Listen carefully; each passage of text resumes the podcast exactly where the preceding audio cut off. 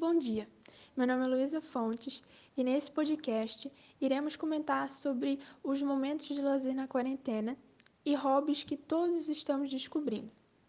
Pois nesse ano complicado e cheio de obstáculos, precisamos de experiências novas para nos motivar. Eu sou Beatriz Abelino e vim falar um pouco dos momentos em família durante essa pandemia.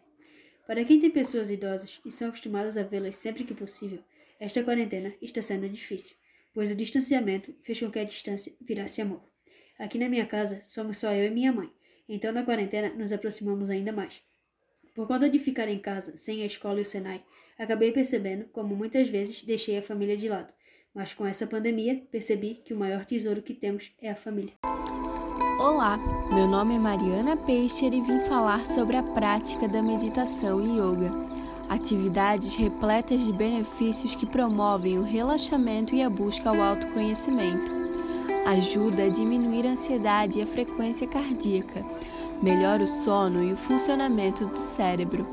Outra atividade importantíssima que todos deveriam praticar com frequência é a leitura porque além de estimular a criatividade e conhecimento de novas palavras, a leitura provoca empatia, colabora na melhoria da memória e também ajuda muito no desempenho do nosso cérebro. Bom dia, me chamo Marcos Vinícius da Silva, alguns amigos me chamam de Marquinhos.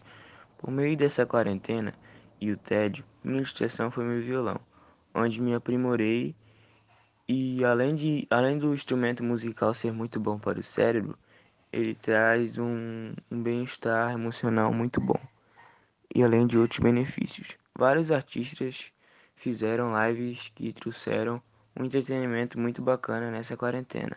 E fica a dica aí.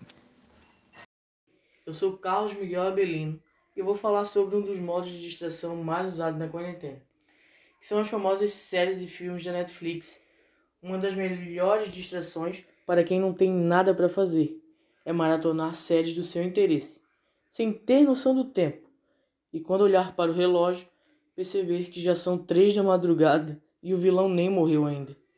Enfim, aqui deixo registrado para vocês um pequeno trecho da minha quarentena.